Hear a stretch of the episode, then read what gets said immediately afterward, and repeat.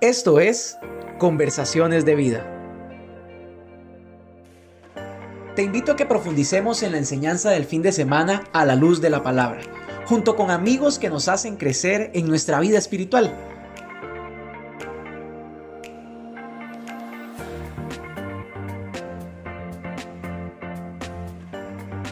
Bienvenidos a otro episodio de Conversaciones de Vida. Amigo o amiga, bienvenido una vez más a Conversaciones de Vida en este episodio número 5 ya de la temporada 2 en donde hemos estado hablando acerca de salud mental y cómo encontrar ese balance o equilibrio que ya nos han venido hablando nuestros pastores Mauricio y Patricia. Y para seguir continuando con este tema, hoy tenemos a un gran amigo de la Iglesia Vida Abundante del Oeste que ya la mayoría conocemos y realmente es un privilegio poder contar con él un hombre que sabe de este tema y hoy vamos a más bien ver de qué manera hacemos para poder abordar lo máximo y de verdad brindar herramientas como siempre lo hacemos. Don Mauricio Mora, bienvenido a Conversaciones de Vida. Es un placer este, estar con todos ustedes, con la iglesia tuya y, estar acá con personas que yo sé que valoran este tipo de enseñanzas. Yo siempre he dicho que aquel que pone atención la enseñanza que recibe al poner atención le, transforma su vida.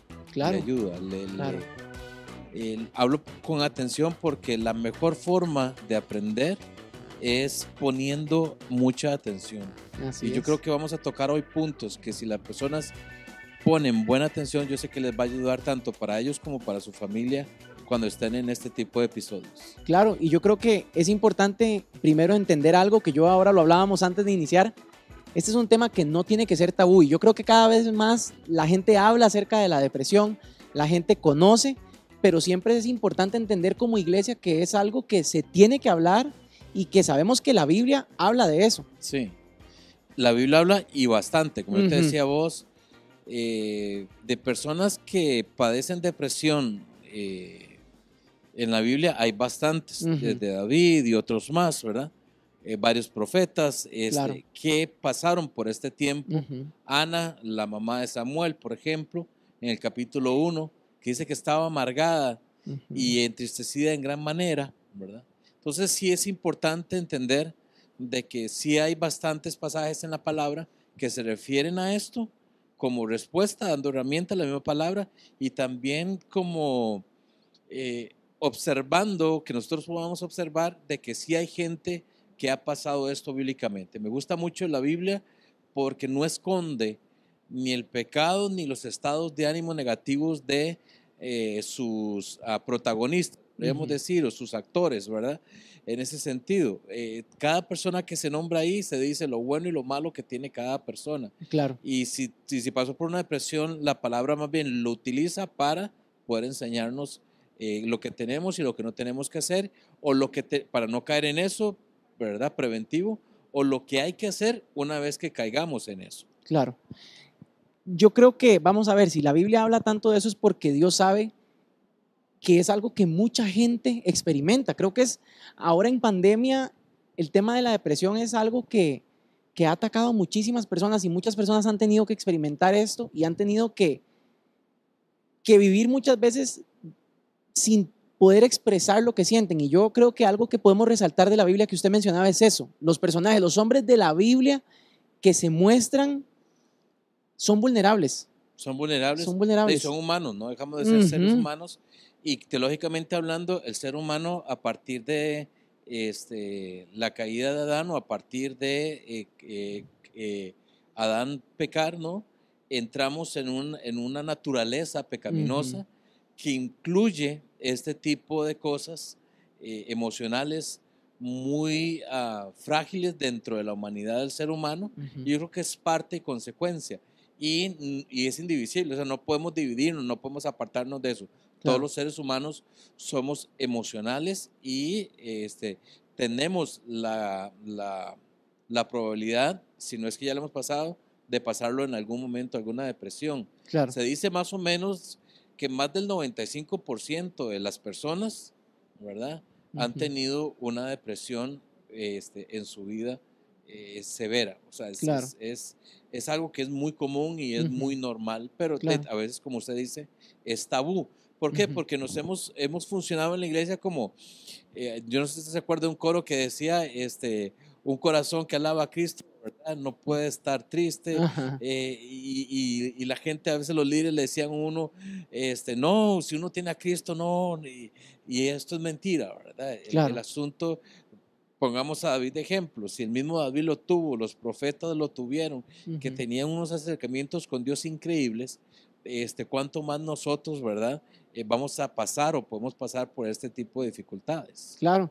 Usted que menciona a David, a mí me, me, me llama mucho la atención que en Segunda de Samuel a David se le, se le menciona como el dulce salmista, pero pienso que los salmos de David se podrían considerar de un dulce salmista, pero a veces no eran tan dulces, eran amargos y, y mostraban eh, ese dolor o ese sentimiento que tenía David. Y, yo creo y a veces hasta ira. Hay algunos salmos que son, en teología se llama salmos imprecatorios, que son aquellos salmos donde dice, toma los hijos de mis enemigos y chócalos contra las piedras y ese tipo de cosas, ¿verdad? Pero sí, los salmos es una manera en que revela el corazón del hombre, del ser humano, claro. de cómo es su sensibilidad y, y hasta dónde puede llegar eh, esa humanidad. Claro.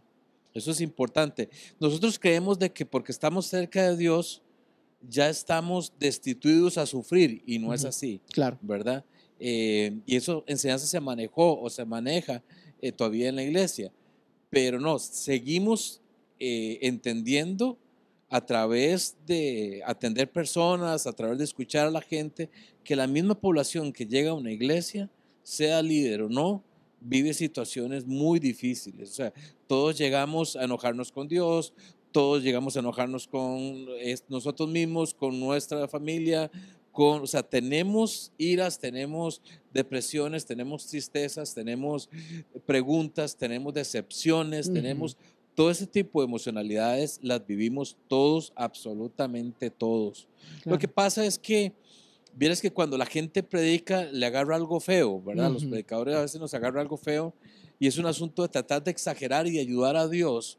Inventamos cosas. El problema de eso es el daño que hacemos a la gente porque la gente se lleva una culpabilidad porque yo no soy como me dicen que tengo que ser. Claro. Y eso es mentira. Todos somos tentados sexualmente, todos somos, eh, este, todos hemos fallado, todos hacemos cosas inadecuadas, todos sentimos ira, mira, aunque, aunque el, rostro me resplandezca como le resplandecía a Moisés y el ratito entró en ira y ya se le fue todo. Entonces, ¿qué es lo que pasa? Eh, tenemos que entender que esa humanidad mancha este, la obra de Dios y que hay que saber manejarla en vez de eh, ya sea evadirla, esconderla o negarla, que es lo que hacemos muchas veces los cristianos. Claro.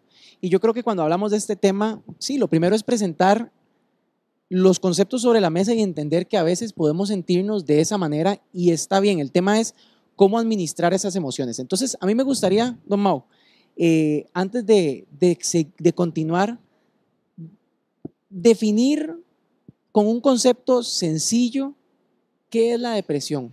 Mira, lo más sencillo, lo más sencillo, para no dar toda una explicación técnica, porque no me gusta entrar en cosas técnicas, eh, un autor decía, la depresión es cuando el corazón se duele y el alma llora. Mm. ¿Verdad? Eh, es, una, mm, es una reacción, es la forma en que reaccionamos negativamente, porque es una reacción negativa, a un evento X. Porque a veces hay gente que se deprime por eventos que no son tan negativos. Claro. A veces sí, a veces no, dependiendo mucho.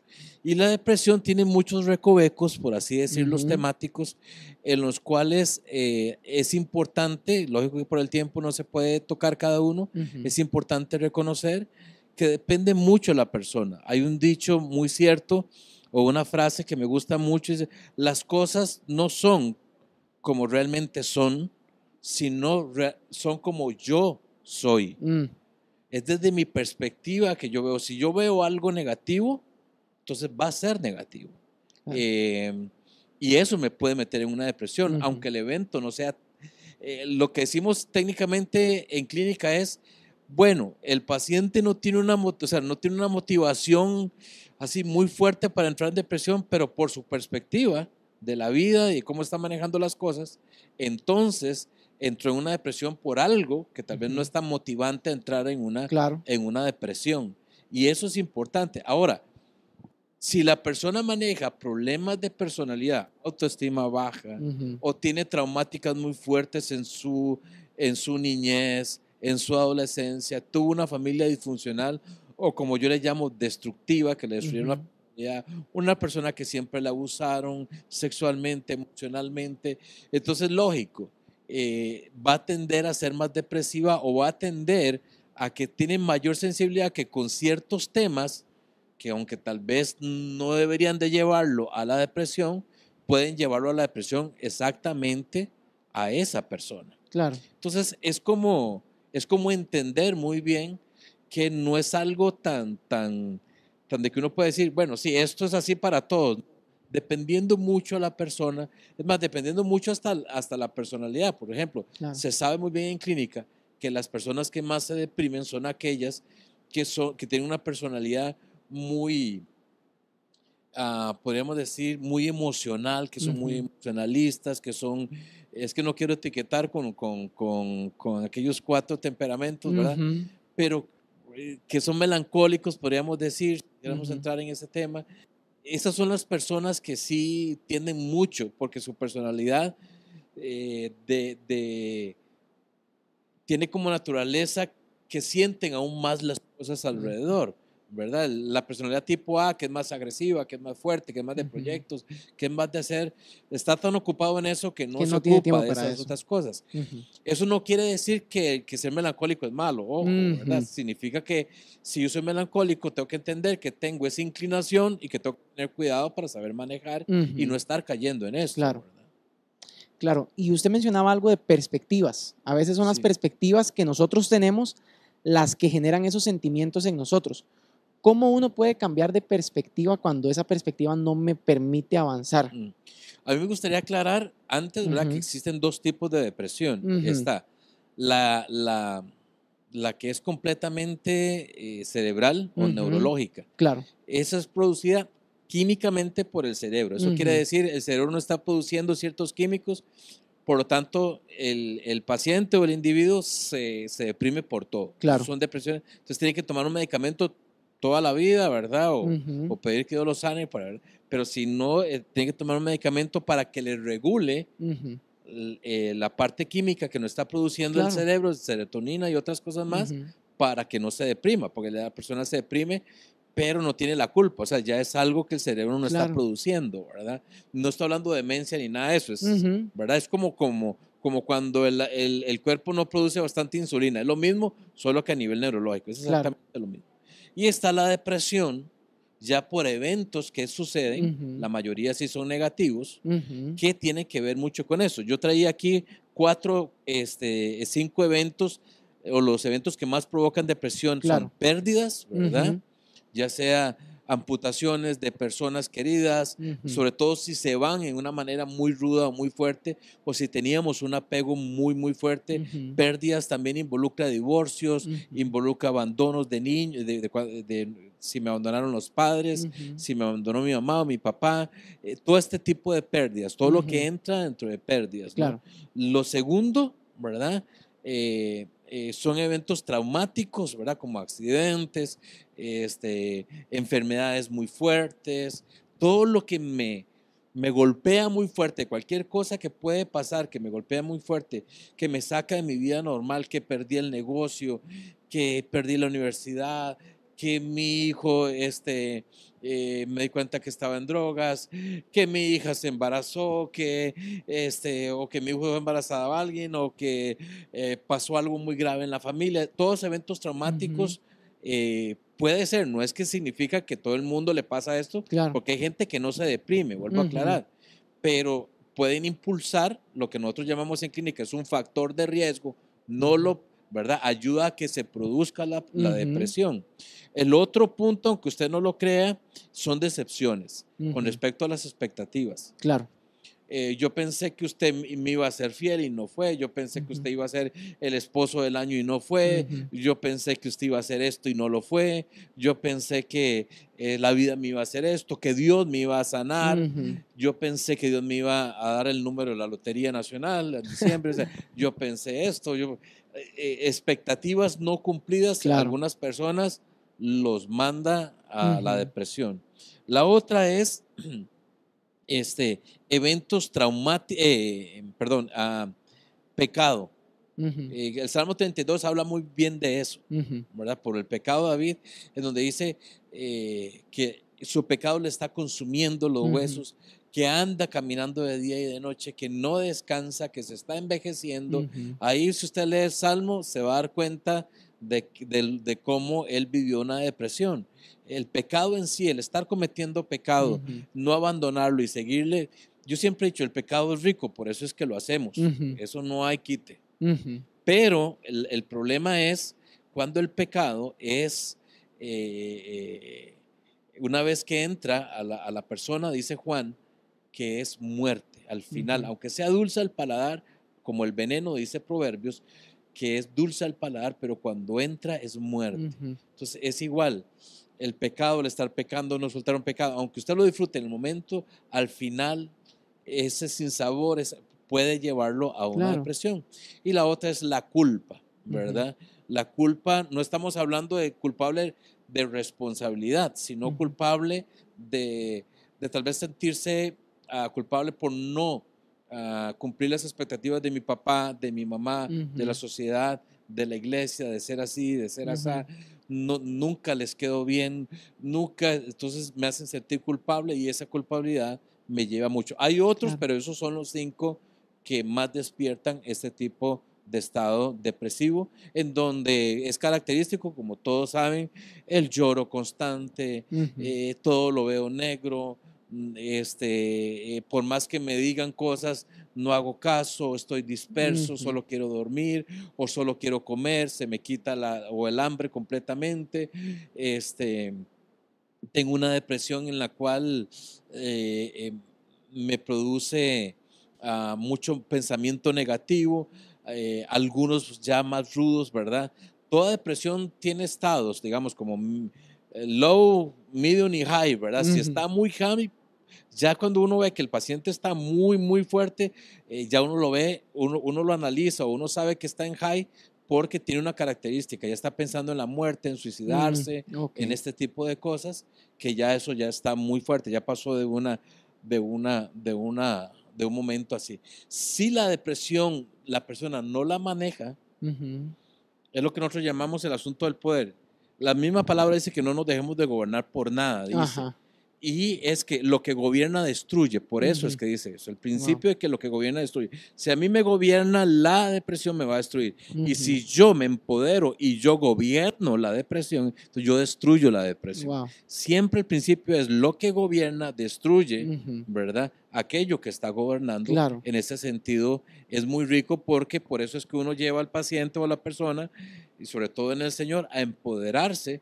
¿Por qué? Porque la, depresión, aunque a mí me dé, no significa que me tiene que manejar. Yo puedo manejar la depresión. Y eso es importante que la gente lo sepa. Claro. Y yo creo que aquí estamos hablando de que la depresión, eh, los factores que la generan pueden ser biológicos, pueden ser sociales o pueden ser psicológicos. Y, creo que es muy importante siempre aclarar eso porque a veces eh, hemos satanizado el tema de la medicación, por ejemplo.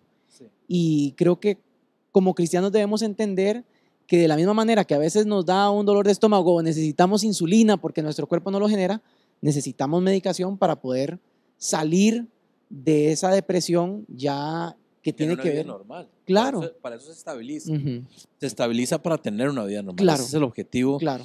¿verdad? Hay gente que siempre me dice a mí, Ay, no es que yo no quiero nada con la medicación, pero yo le digo, eh, el miedo es más que todo por lo que me dijo mi abuelita, por lo que leí en internet. Mira, para que alguien se haga dependiente de un medicamento, el otro yo estaba hablando con un amigo que era doctor y nos reíamos de esto mucho, ¿verdad? Porque a él le pasa en, en la consulta de él y lo hablábamos y nos reíamos y es que la gente, perdón por la palabra, maneja mucha ignorancia. Claro. Y, para, para que alguien se haga dependiente de un medicamento, es porque tiene mucho tiempo de usarlo eh, en, una manera muy fuerte. O sea, ya me abusé de las dosis, pero no es que uno por tomar algo en la manera y en la dosis adecuada se hace, este, eh, ¿cómo se llama? Y los medicamentos que tienen una clasificación, que es lo que llamamos la receta verde en Costa Rica, ¿verdad? ¿verdad? Los psicotrópicos eh, se dan durante un tiempo y una manera. Ya si hay enfermedades mentales, que es lo que se da normalmente, pero eh, definitivamente es para que alguien, de imagínate que la gente se hace en Estados Unidos, la gente se hace adicta a un medicamento que es para el dolor. Claro. Que no tiene nada que ver con nada.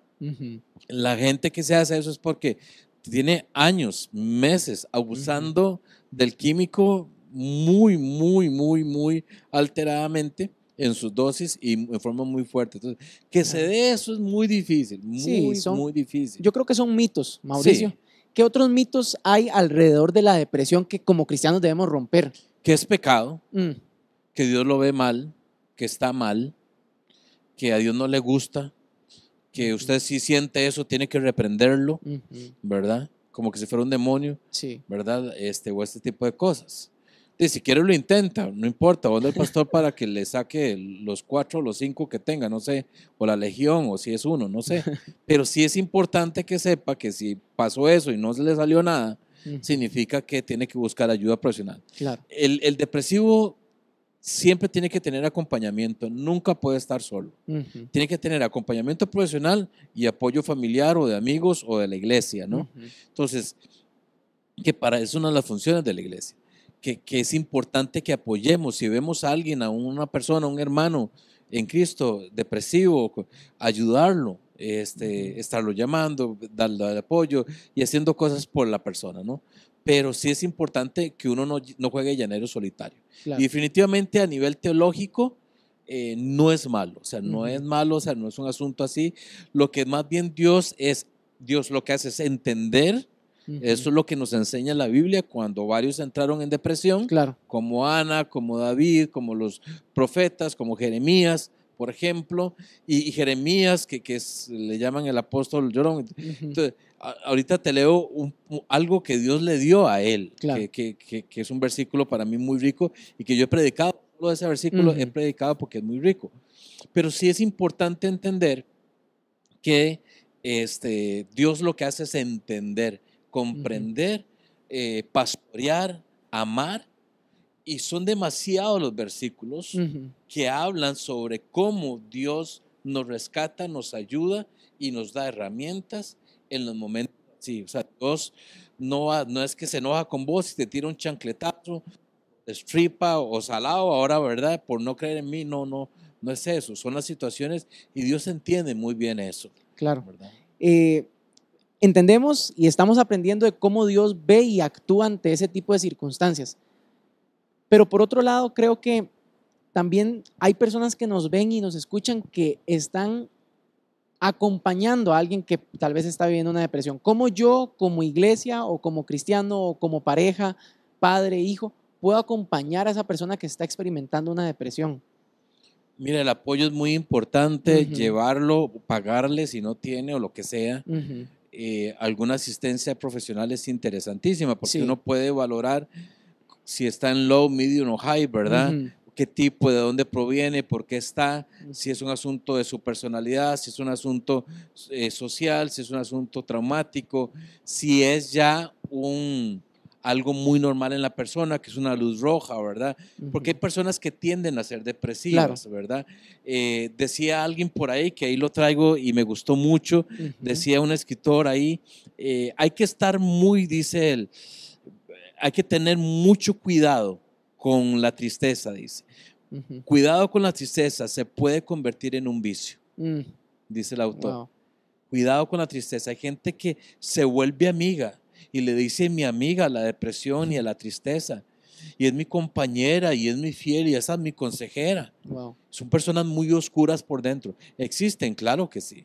Claro que sí. Entonces, la persona que está con alguien, como no sabe todas estas cosas que te estoy diciendo, es importante que una de las formas de apoyar es corriendo hacia que corra y busque un profesional para que le ayude en esta situación porque definitivamente él no tiene las herramientas aunque quiera mucho ayudar. Igual apoyarlo en oración constante, apoyarlo en palabras, eh, ojalá darle palabra, pero también darle aliento eh, eh, y entender que muchas veces en el momento depresivo, aunque a mí me digan muchas cosas muy bíblicas y muy ungidas y muy cargas y muy... en mí no van a producir nada porque yo estoy en una época oscura donde todo lo veo color negro, todo, todo. O sea, yo hace rato boté la, pantalla que era full color y, me compré un televisor de antes blanco y negro y ahí me quedé. Entonces hay que saber que las, las depresiones tienen etapas y que hay etapas muy oscuras. Y a veces lo que hay que hacer es acompañamiento en silencio. Y la otra persona sabe muy bien que está ahí. Pero sí, la persona hay momentos tan oscuros en el depresivo o en, los momentos o etapas depresivas en que la persona quiere estar a solas, no quiere oír a nadie, quiere estar encerrado, quiere estar en mm. todo este tipo de cosas.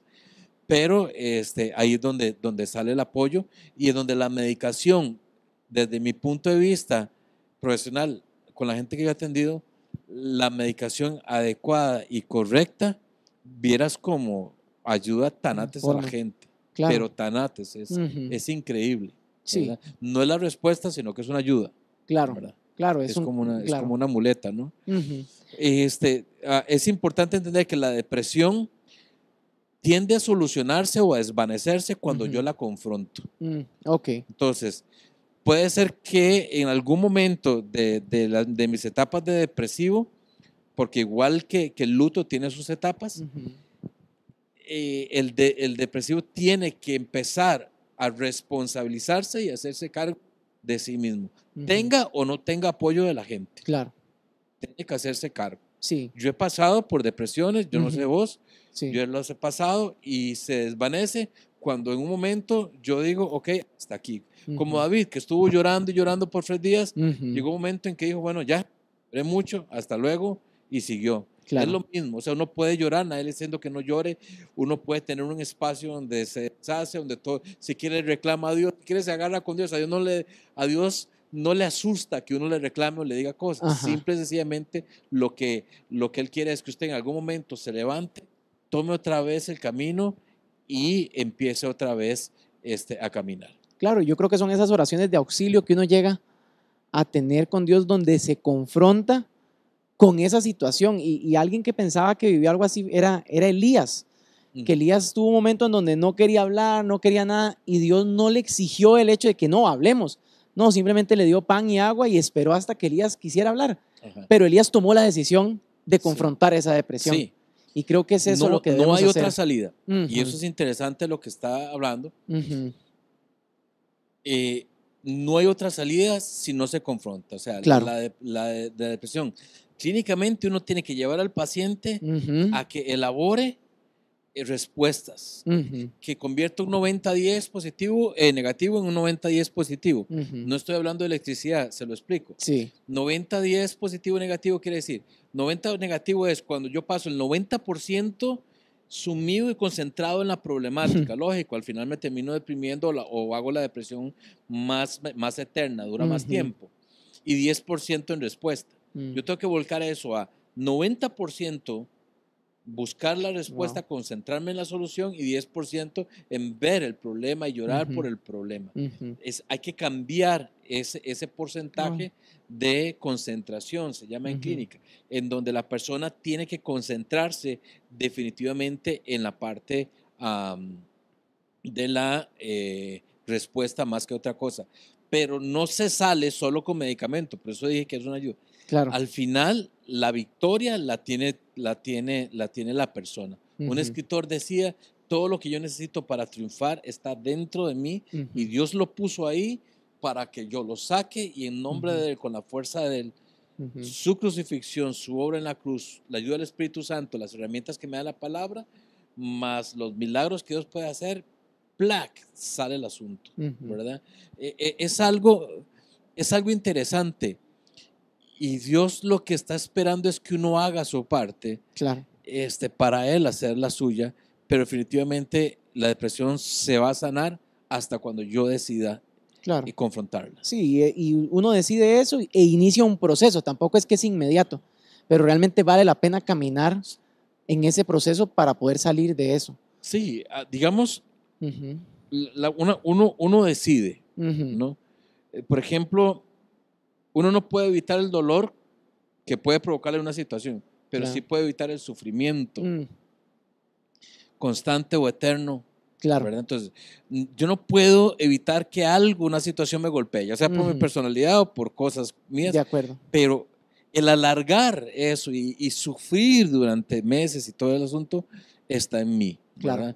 Hay gente que, que, que, por ejemplo, vive ah, lo que nosotros decimos en clínica, depresiones asolapadas durante muchos años. O sea, estoy muy triste, eh, vivo bien delante de todo el mundo, hago bien mi trabajo y todo eso, pero cuando estoy solo lloro. Mm porque no he sanado cosas, porque no he hecho cosas, porque entonces la depresión es como intervalos poquitos, tal vez cada dos días, cada tres días, algunos a diario, pero hay mucha gente que a mí me dice, Mauricio, este, yo paso todo el día bien, voy a la iglesia, hago esto, hago lo otro, voy al trabajo, soy jefe, es más, soy líder espiritual, todo, pero cuando estoy solo, cuando todo el mundo duerme, ahí es empiezo a llorar y no sé por mm. qué, y hay un dolor, y hay una cosa, y hay...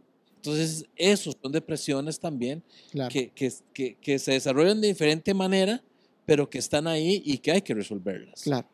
Mauricio, qué increíble. ¿Cómo, cómo se pasa el tiempo? Ya, cuando ya se fueron. Ya se nos está yendo, ya se nos está yendo, es increíble. Pero usted mencionó un versículo de Jeremías que quería leer y yo no quiero que nos vayamos sin antes leer ese versículo. Sí. mira, dice es, es Jeremías, eh, dámelo a ver aquí, Jeremías 33, 6, eh, dice eh, de esta manera, dice, he aquí, yo traeré sanidad, dice Dios, y medicina, dos cosas diferentes, y los curaré, y les revelaré, revelar, es increíble, revelar quiere decir en teología, algo que siempre ha existido, pero que usted nunca lo ha visto. Que hasta que Dios lo trajo a la luz, mm. usted lo vio. Y les revelaré abundancia de paz, abundancia mm. de paz y de verdad. Porque la verdad nos hará libres. libres. Wow, increíble, Mauricio. De verdad que este es un tema que, hay que hablarlo. Hay que hablarlo y así, con claridad y con perspectiva bíblica, pero también con herramientas prácticas para que usted desde en casa pueda entender que hay salida, hay salida y se puede llegar a tener una salud mental de acuerdo al propósito que Dios tiene. Y las situaciones que vivimos pueden ser utilizadas, como dice la palabra, para bien. Perfecto. Mauricio, yo creo que queda, una, queda pendiente una segunda parte en conversaciones de vida, no una segunda, una tercera. La cosa es que me gustaría seguir teniéndolo acá, poder seguir teniendo estas conversaciones y ojalá que en siguientes temporadas podamos tenerlo acá. Siempre disfruto mucho conversar con usted y le agradezco muchísimo por sacar el tiempito para, para venir y hablar. Gracias, gracias. Y muy amable, un escritor decía, aprovecha estos momentos a veces de tristeza. Dice, cuando uno está feliz, dice, baila la música, pero cuando uno está triste, entiende la canción y la letra. Entonces, es importante entender que aunque no lo creamos de estos momentos, al final se puede aprender muchas cosas. Así es. Pero podemos salir victoriosos y crecidos. Mm. Gracias, Mauricio, de verdad, qué, qué, qué, gran final, qué gran final. Y déjeme decirle algo, amigo. Ya lo he venido diciendo en los otros episodios, pero si usted no está tomando apuntes de esto que estamos hablando acá, yo le recomendaría vuelva a escuchar el episodio y tome apuntes porque definitivamente este es un espacio en donde se aprende. Todos juntos aprendemos y también queremos aprender de usted. Así que esperamos sus comentarios, eh, sus mensajes y también si desea ponerse en contacto con Mauricio Mora, ¿dónde lo, pueden, dónde lo pueden contactar, eh, al Facebook de Mauricio Mora, eh, que ahí yo escribo para un periódico y también escribo cosas personales. ahí sí las estoy poniendo para los que les gustan leerla. Buenísimo. Y por ahí me pueden contactar o al 83 52 50 0, ya sea para citas o para charlas eh, en algún lugar. Excelente, Mauricio. Muchas gracias y muchas gracias a usted por acompañarnos una vez más en Conversaciones de Vida. Hasta luego.